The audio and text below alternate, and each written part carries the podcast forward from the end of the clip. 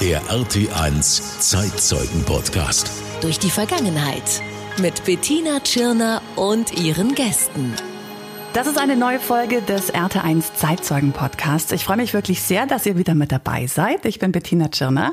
Jeden Monat gibt's bei uns einen neuen Gast aus unserer Region, der wirklich Unglaubliches erlebt hat. Und heute sage ich willkommen Bernd Feil aus Bad Wörishofen. Hallo. Grüß dich. Du hast auch lange Zeit in Mindelheim gelebt, aber mittlerweile ist Bad Wörishofen deine Heimat. Ja, genau. Seit neun Jahren wohne ich in Wörishofen.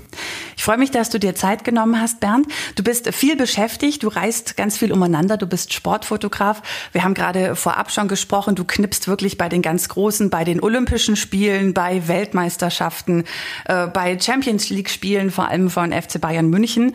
Ähm, und dein Job hat dich am 13. November 2015 auch nach Paris geführt, ins Stadion Stade de France, Freundschaftsspiel Deutschland-Frankreich. War das am Anfang ein ganz normaler Job für dich? Ja, das war ein ganz normaler Job. Halt äh, typische Reisestress mit Zug buchen, TGW nach Frankreich, Hotel und so weiter. Aber es hat alles gut geklappt. Wir haben unsere Akkreditierung bekommen und das Wetter war gut und ja, ganz normal eigentlich. 13. November 2015. Ich glaube, bei manchen, die jetzt zuhören, klingelt da schon was. Es war die Horrornacht von Paris. Terroristen haben quasi in der ganzen Innenstadt äh, schreckliche Anschläge verübt. Am Ende 130 Menschen tot, ganz viele Verletzte. Und den Anfang hat dieser Terrorfeldzug im Stade de France genommen, wo du drin warst, Bernd, mit zigtausend anderen anderen. Wie geht's dir denn, wenn du jetzt dran zurückdenkst und du weißt, du erzählst mir und uns jetzt äh, gleich deine Geschichte? Ja, es kommt schon wieder hoch ein bisschen. Also man hat es ja eigentlich total äh, nicht verdrängt, aber man hat es überstanden, überwunden und es geht weiter.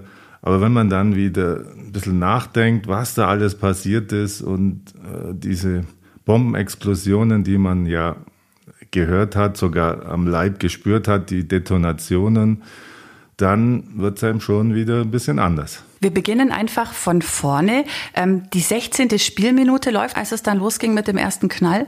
Oh, das ist gef gefühlt wahrscheinlich so. Ja. Keine Ahnung. Die 16. Spielminute läuft. Ich habe nochmal recherchiert. Plötzlich dann eben ein lauter Knall.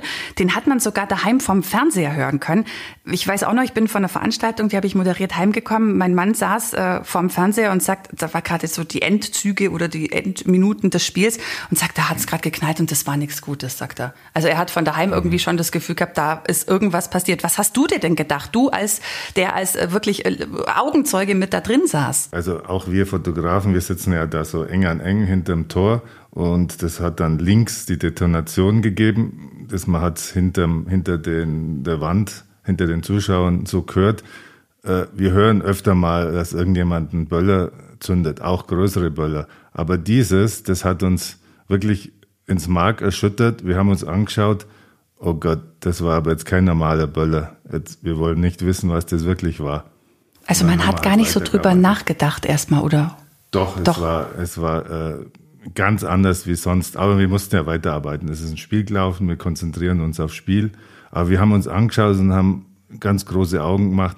Oh nein, das war irgendwas anderes. Und Aber dann ging es weiter. Jetzt wissen wir leider, es waren zwei Selbstmordattentäter, die sich vor dem Stadion in die Luft gejagt haben. Müssen wir nochmal erzählen, um die Erinnerung auch von den Zuhörern vielleicht nochmal aufzufrischen. Und äh, die haben vorher vergeblich versucht, ins Stadion zu kommen. Einen Passanten haben sie leider auch mit in den Tod gerissen. Genau, und ihr habt diesen Knall gehört. Was war das dann für eine Stimmung im Stadion? Wie muss man sich das vorstellen?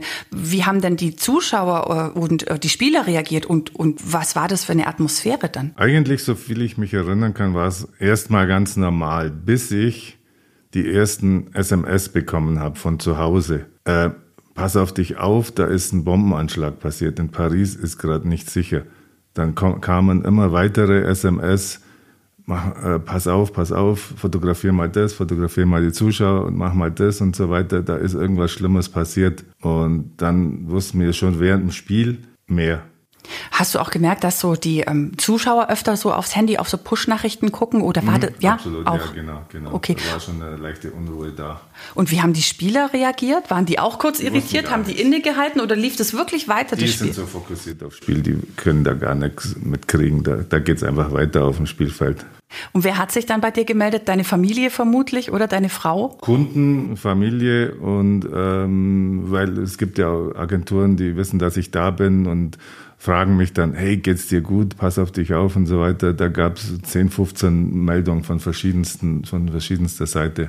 Du wusstest also äh, irgendwas mit Bomben, vielleicht ein Anschlag, aber genaueres war da wahrscheinlich auch noch nicht klar? Nee, nee. Und das Spiel ging ja wirklich bis zum Ende. Also die Kommentatoren äh, wussten, was draußen passiert ist. Das habe ich mir habe ich auch nochmal nachgelesen. Und die haben dann wirklich bis zum Ende durchkommentieren müssen, damit keine Panik entsteht. Ah, ja. mhm. Und äh, draußen, ja, wir wissen es jetzt alle, Schüsse in Restaurants, in Bars, bei einem Konzert, äh, Metal-Konzert in diesem Bataclan sind ganz viele Menschen ähm, durch Kalaschnikows ums Leben gekommen. Und ähm, wann ist bei dir so langsam dann ins Gedächtnis gekommen, okay, bei mir steigt jetzt die Angst auf oder hier ist wirklich was Gefährliches am Laufen. Ich bin vielleicht sogar in Gefahr. Ja, eigentlich erst nach dem Schlusspfiff. Dann wussten wir, ja, wir sollten jetzt langsam mal rausgehen aus dem Stadion und nicht mehr da so lang drin sein. Wir, haben uns dann gedacht, wir gehen in den Presseraum, der war ganz tief in den Katakomben. Da waren wir irgendwie sicher, klar.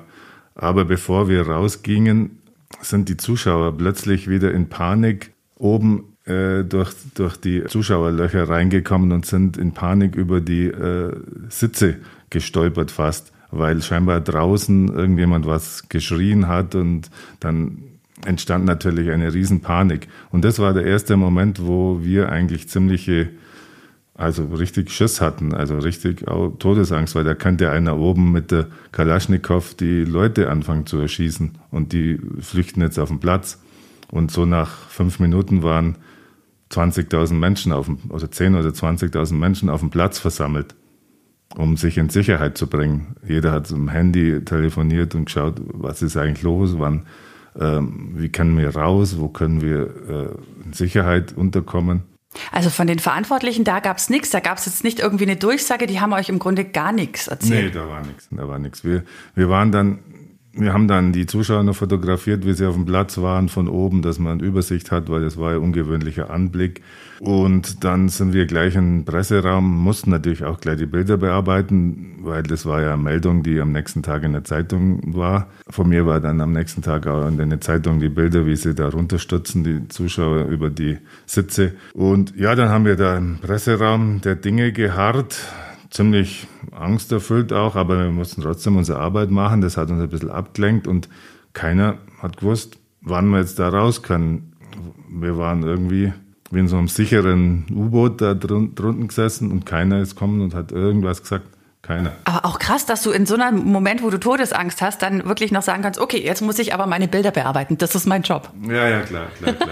Und die Fotos hast du. Vielleicht. Was Schutz, sagst du? Selbstschutz. Ja, wie du sagst, Ablenkung, das ist ja, oft ja, ganz gut. Und die Fotos hast du uns netterweise zur Verfügung gestellt und die könnt ihr euch natürlich auch anschauen. Direkt hier unter dem Podcast haben wir sie für euch äh, raufgestellt. Falls ihr uns über Spotify oder auch andere Kanäle hört, dann klickt einfach auf erte1.de. Da könnt ihr dann die Bilder vom Bernd sehen. Das sind wirklich wahnsinnige Bilder. Also die fangen wirklich die Stimmung der Menschen ein. Man kann die Angst leider sehr gut sehen in den Gesichtern. Ähm, ich habe mir immer gedacht, ähm, weil das hieß dann, die Leute saßen da wirklich stundenlang drin in diesem Stadion. Ich dachte mir, die haben vielleicht sogar die Türen geschlossen, um euch zu schützen, aber man konnte schon rein und raus, wie man quasi lustig war, oder? Ähm, wir haben es nicht probiert, aber Kollegen sind raus, ja. Ich glaube, man konnte schon raus. Wir sind dann nach drei Stunden, sind wir, glaube ich, raus und dann über den Aufzug raufgefahren. Dann kam uns Spieler entgegen, Schweini mit seiner Frau und ist dann auch in Privatklamotten irgendwie wollte er aus dem Stadion raus. Ich weiß nicht, wie die Spiele rauskommen sind. Achso, ich dachte, die haben vielleicht noch mal zehn Sicherheitsleute mehr oder so, aber der war auch irgendwie ja, wahrscheinlich verwirrt und alle. Ach, ja. das ist ja auch verrückt. Mhm. Und wie sah der aus? Wahrscheinlich auch mitgenommen und. Nee, ganz normal. Ganz normal, hat aber nichts zu dir gesagt. Ihr habt nicht gesprochen. Wir haben uns gegrüßt. Okay. Ja. Ja, warum soll es denen anders gehen? Gell? Da hat natürlich jeder sitzt dann im gleichen Boot. Ja. Ähm, jetzt noch mal ganz zurück zu dieser Pressekabine. Wer war da noch alles mit drin? Also wahrscheinlich dann deine Pressekollegen. Mhm. Was waren da so die Gesprächsthemen oder gab es da einfach nur Stille und jeder saß vor seinem Laptop und hat äh, die Bilder bearbeitet? Also es war, jeder hat gearbeitet und seine Ausrüstung zusammengebaut ähm, und so zum Abreise, aber jeder war irgendwie total geschockt. Wir haben darüber gesprochen, ja, was machen wir jetzt? Wie geht's jetzt weiter? Wann können wir raus? Wie lange müssen, dürfen wir überhaupt rein? Wann schmeißen die uns raus? Weil Presseräume werden irgendwann geschlossen, egal was, was man braucht oder so. Man wird halt rausgeschmissen. Und da haben wir auch gedacht, wann werden wir jetzt hier rausgeschmissen? Und wann müssen wir da wieder raus? Was ist draußen eigentlich los? Was funktioniert? Welche Bahn geht? Welcher Zug geht? Wie, gibt's Taxis? Laufen, wie ist mit Laufen? Nee, da könnte ja sein, dass, dass er in einem Haufen schießt oder keine Ahnung. Also wir wussten gar nichts und das, das war bedrückend. Wir haben ein Hotelzimmer gehabt, das wollten wir eigentlich gerne mal haben. Wir wollten eigentlich raus aus dem Land, aber äh, dann war das Gerücht, äh, die Grenzen sind geschlossen, da kommt man gar nicht mehr raus, weil die wollen ja die Attentäter ähm, catchen quasi. Und darum wussten wir nicht, wie es jetzt weitergeht. Aber man macht halt irgendwas, so nach drei, vier Stunden sind wir halt mal raus, weil man kann ja nicht übernachten da drin. Und sind dann, ähm, ein Kollege hat gesagt, ich hatte ein Zugticket, da hat der Kollege gesagt, fahr nicht mit dem Zug, wir fahren direkt nach Düsseldorf jetzt heim zu dritt und du kannst mit nach Düsseldorf fahren und von da aus in den Zug steigen und heimfahren. Und dann sind wir da nachts, haben wir noch einen von einem Hotel abgeholt, mitten in Paris, alles war ruhig, also keiner war auf den Straßen eigentlich war total gespenstisch. Und dann haben wir den vom Hotel abgeholt und sind dann über die Autobahn heim nach Düsseldorf gefahren. Da kommen wir gleich nachher nochmal drauf zurück, was das dann für ein Gefühl war, irgendwann in äh, Sicherheit wieder zu sein. Ich finde es aber so heftig, darum muss ich da nochmal drauf zurückkommen, ähm, dass euch da äh, keiner irgendwie an die Hand genommen hat. Da waren wie viele Menschen drin? 80.000? Im Stadion waren, glaube ich, um die 80.000. Im Presseraum waren bei uns ungefähr so 30, 40 Kollegen auch, TV-Kollegen oder ich glaube Radio und äh, Online- und Fernsehkollegen. Dass da keiner kam und gesagt hat, hey, so und so, ihr müsst jetzt das und das machen, wir verharren jetzt hier, wir machen die Tore zu, weil wie du gesagt hast, die Ausgänge und Eingänge waren offen, äh, da konnte jeder rein und raus, theoretisch ja eben auch so ein Attentäter könnte dann mit reinspringen. Ähm, und im Stadion, du hast uns auch gerade erzählt, sind die Leute dann aus äh, Panik und in Panik über die Tribünensitze äh, gesprungen. Gab es dann da auch Verletzte oder hast du da auch Szenen mit ansehen müssen, wo du sagst, boah, das vergesse ich nicht? Man konnte äh, die Angst und die Panik sehen in den Gesichtern. Und es konnte ja keiner irgendwas mitkriegen, außer über sein Handy, über äh, seine Angehörigen. Und die wussten ja daheim auch noch das vom Fernsehen und keine Stadiondurchsagen, weiß nicht, gab es vielleicht Ruhe bewahren oder so, aber mehr gab es da nicht. Stadiondurchsage habe ich auch nur gefunden. Es hat ein externes Ereignis gegeben, wurde durchgesagt, ganz mhm. neutral. Deswegen bliebe ein Ausgang zu. Bitte die anderen benutzen. Okay. Das war's. Und äh, du hast gesagt, also ähm, du bist gleich dann oder so schnell es ging nach Deutschland wieder nach Düsseldorf. Also eine Option war es überhaupt nicht, in Paris zu bleiben in dieser Nacht. Nee, war nicht. Nein, nein. Weil da muss man raus aus dem Land. Man weiß ja gar nicht, ob man am nächsten Tag überhaupt noch rauskommt. Vielleicht werden dann Züge annulliert oder Grenzen ein paar Tage geschlossen und man weiß ja gar nichts, also nur schnell raus. Und als du dann aus dem Stadion raus bist, gab's da, hat man da noch irgendwas gesehen von den Bombenanschlägen oder hast du da nichts mitbekommen? Nein, ich habe auch nie ein Bild gesehen und gar nichts. Da war kein Zeitungsfoto, was auch ein bisschen komisch ist. Also normal gibt es ja immer irgendwelche verpixelte Bilder oder so. Ja, da war halt Ruhe. Also die ganze Stadt war ruhig. Das kennt man ja nicht von Paris nachts. Also das war das, war das Gespenstischste. Und du bist dann schnell nach Hause, kann ich total verstehen. Man will nach so einem Erlebnis, wo man auch noch nicht ganz genau weiß, was ist hier passiert, sind die überhaupt schon gefasst? Man möchte einfach heim zu seiner Familie. Wann ist dir dann irgendwann klar geworden oder wann wusstest du wirklich, was da passiert ist und dass du, ja, und viele andere da wirklich auch Glück hattet?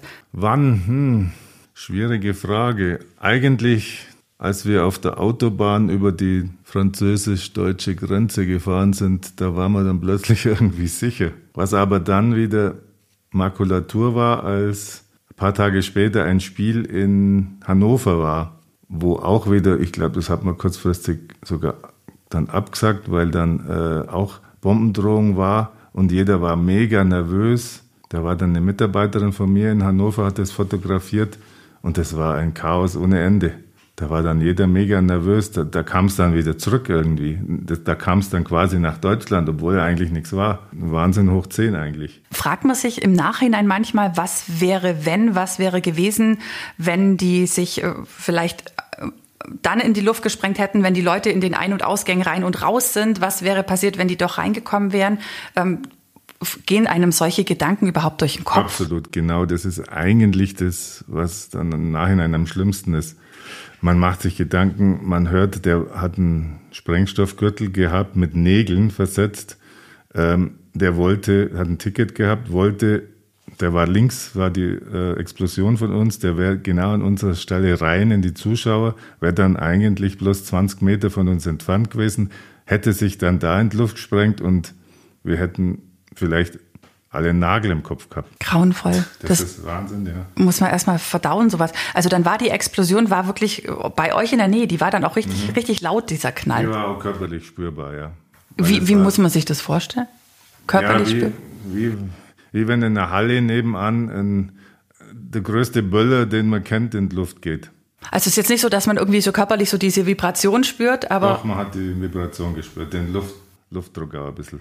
Obwohl das dann doch ein paar Meter weiter weg war und außerhalb. Ja, ja. Oh, das ist ja diese Bomben, die sind schon anscheinend ganz schön heftig. Jetzt haben wir so oft über diesen Knall gesprochen. Ich glaube, jetzt wäre es ganz gut, wenn wir den unseren Zuhörern äh, nicht vorenthalten, wenn wir den auch kurz abspielen. Einen Moment bitte.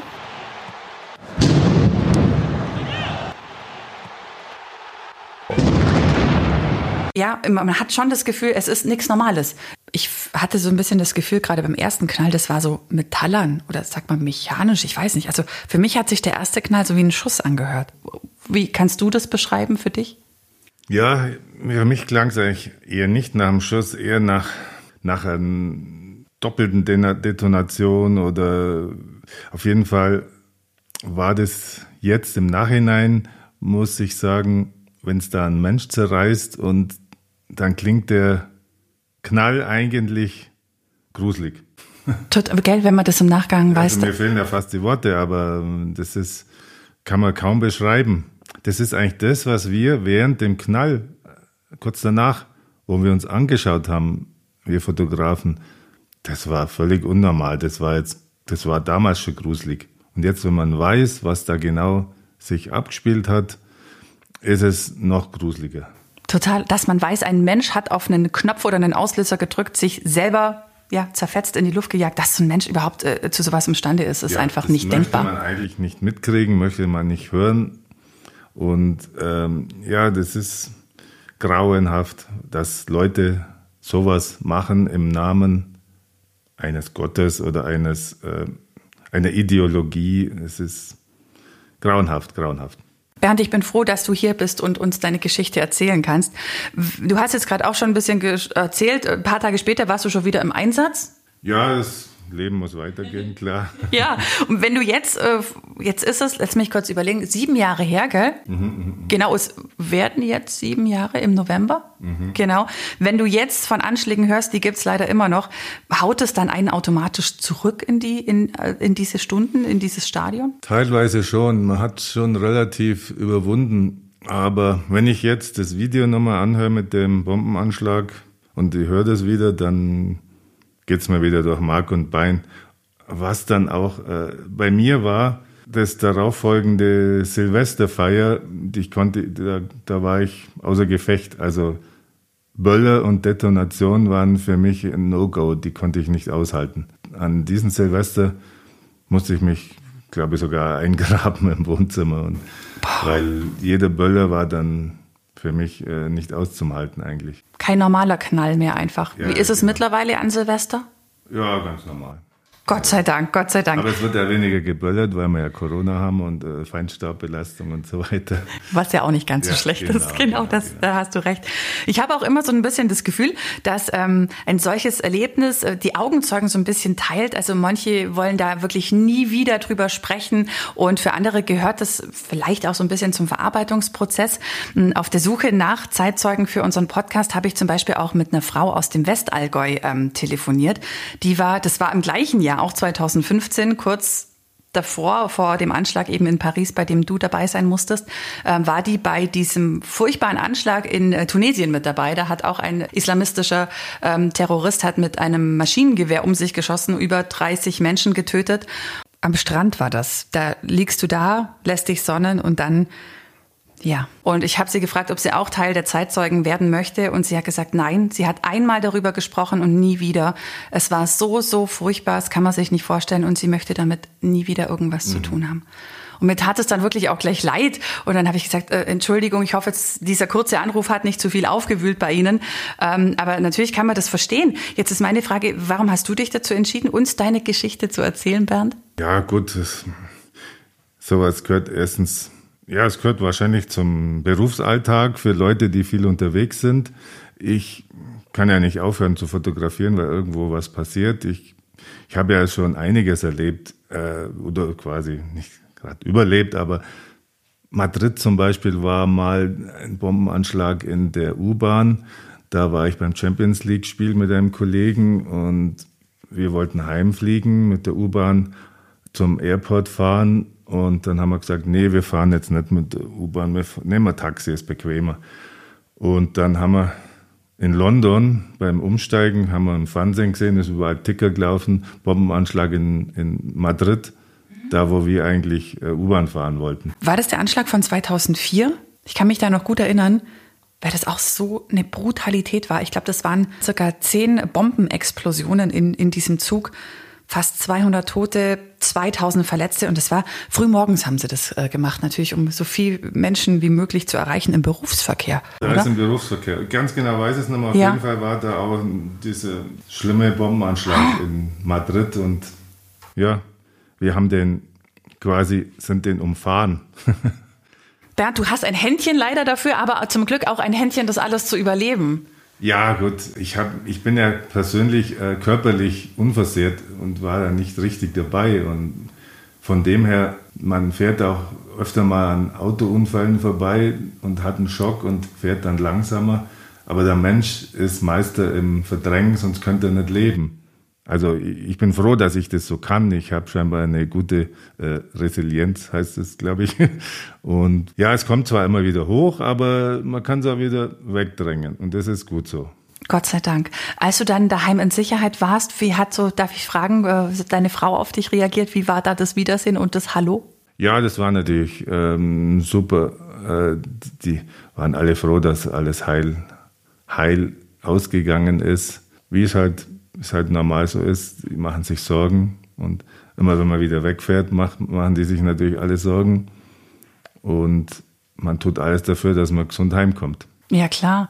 Und warst du danach nochmal in Paris? Warst du vielleicht sogar nochmal in diesem Stadion? Ja, ja, klar. klar. Ja? Äh, das war ein Freundschaftsspiel und ich habe auch da Fotos gemacht für die Europameisterschaft 2016. Da musste ich dieses Stadion fotografieren, innen und außen. Und dann habe ich mir ein paar Wochen später gedacht, oh Gott, wie wird denn das sein, wenn ich nächstes Jahr müssen, müssen wir ja wieder in das Stadion.